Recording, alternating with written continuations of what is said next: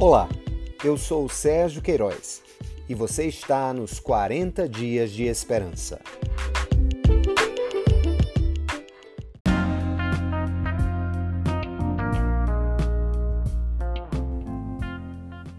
Dia 13 O poder do testemunho.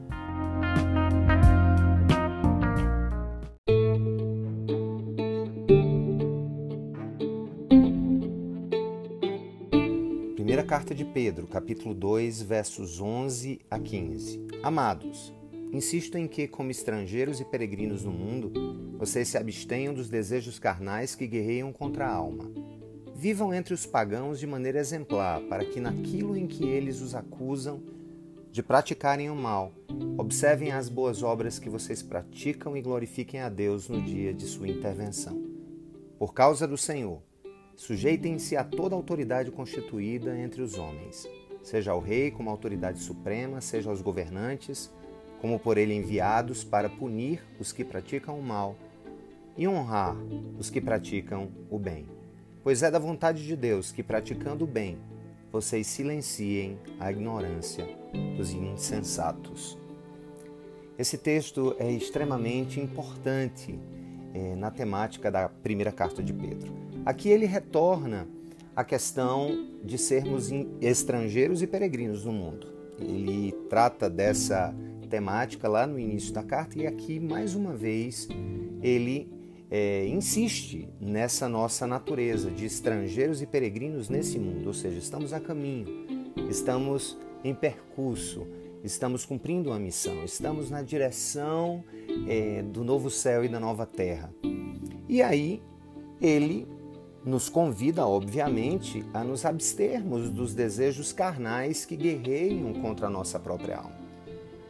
Primeira lição que Pedro nos dá aqui, nesse, nessa parte tão importante das Escrituras, é que nós devemos é, nos abster desses desejos que são naturais à velha vida, naturais ao velho homem, à velha mulher, naturais àqueles que ainda não experimentaram o amor de Deus que nos transforma por dentro, que nos transforma é, de maneira profunda.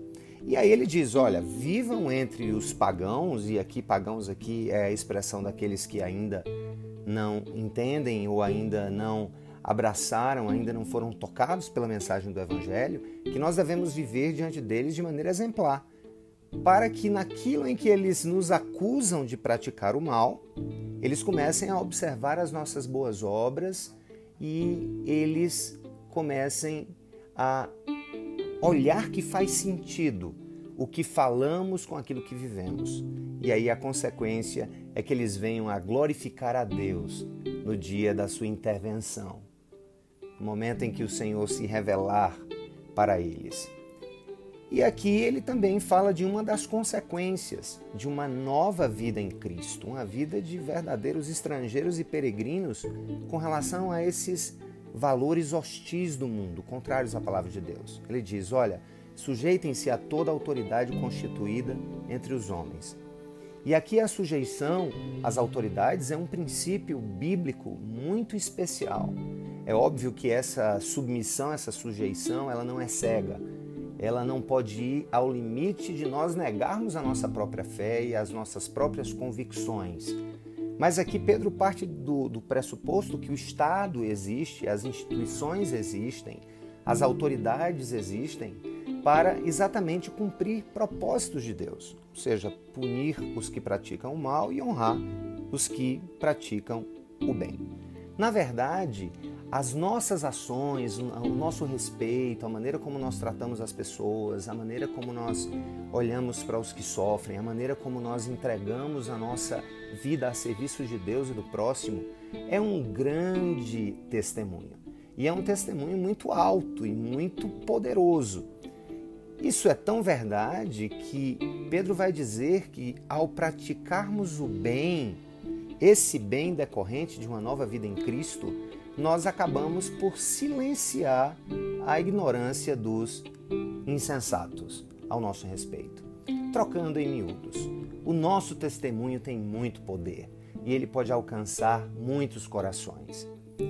Na verdade, quando o nosso testemunho de vida está alinhado com aquilo que nós ensinamos e pregamos, e está alinhado com a fé que nós dizemos ter no Senhor, o poder de convencimento se torna muito maior. E aí as pessoas começarão a se aproximar de nós para entenderem que Deus é esse, que nos faz fazer o que fazemos, que nos ensina a viver como nós vivemos.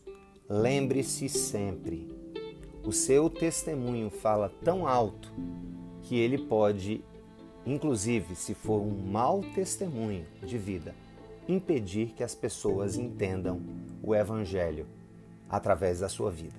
Que Deus nos abençoe.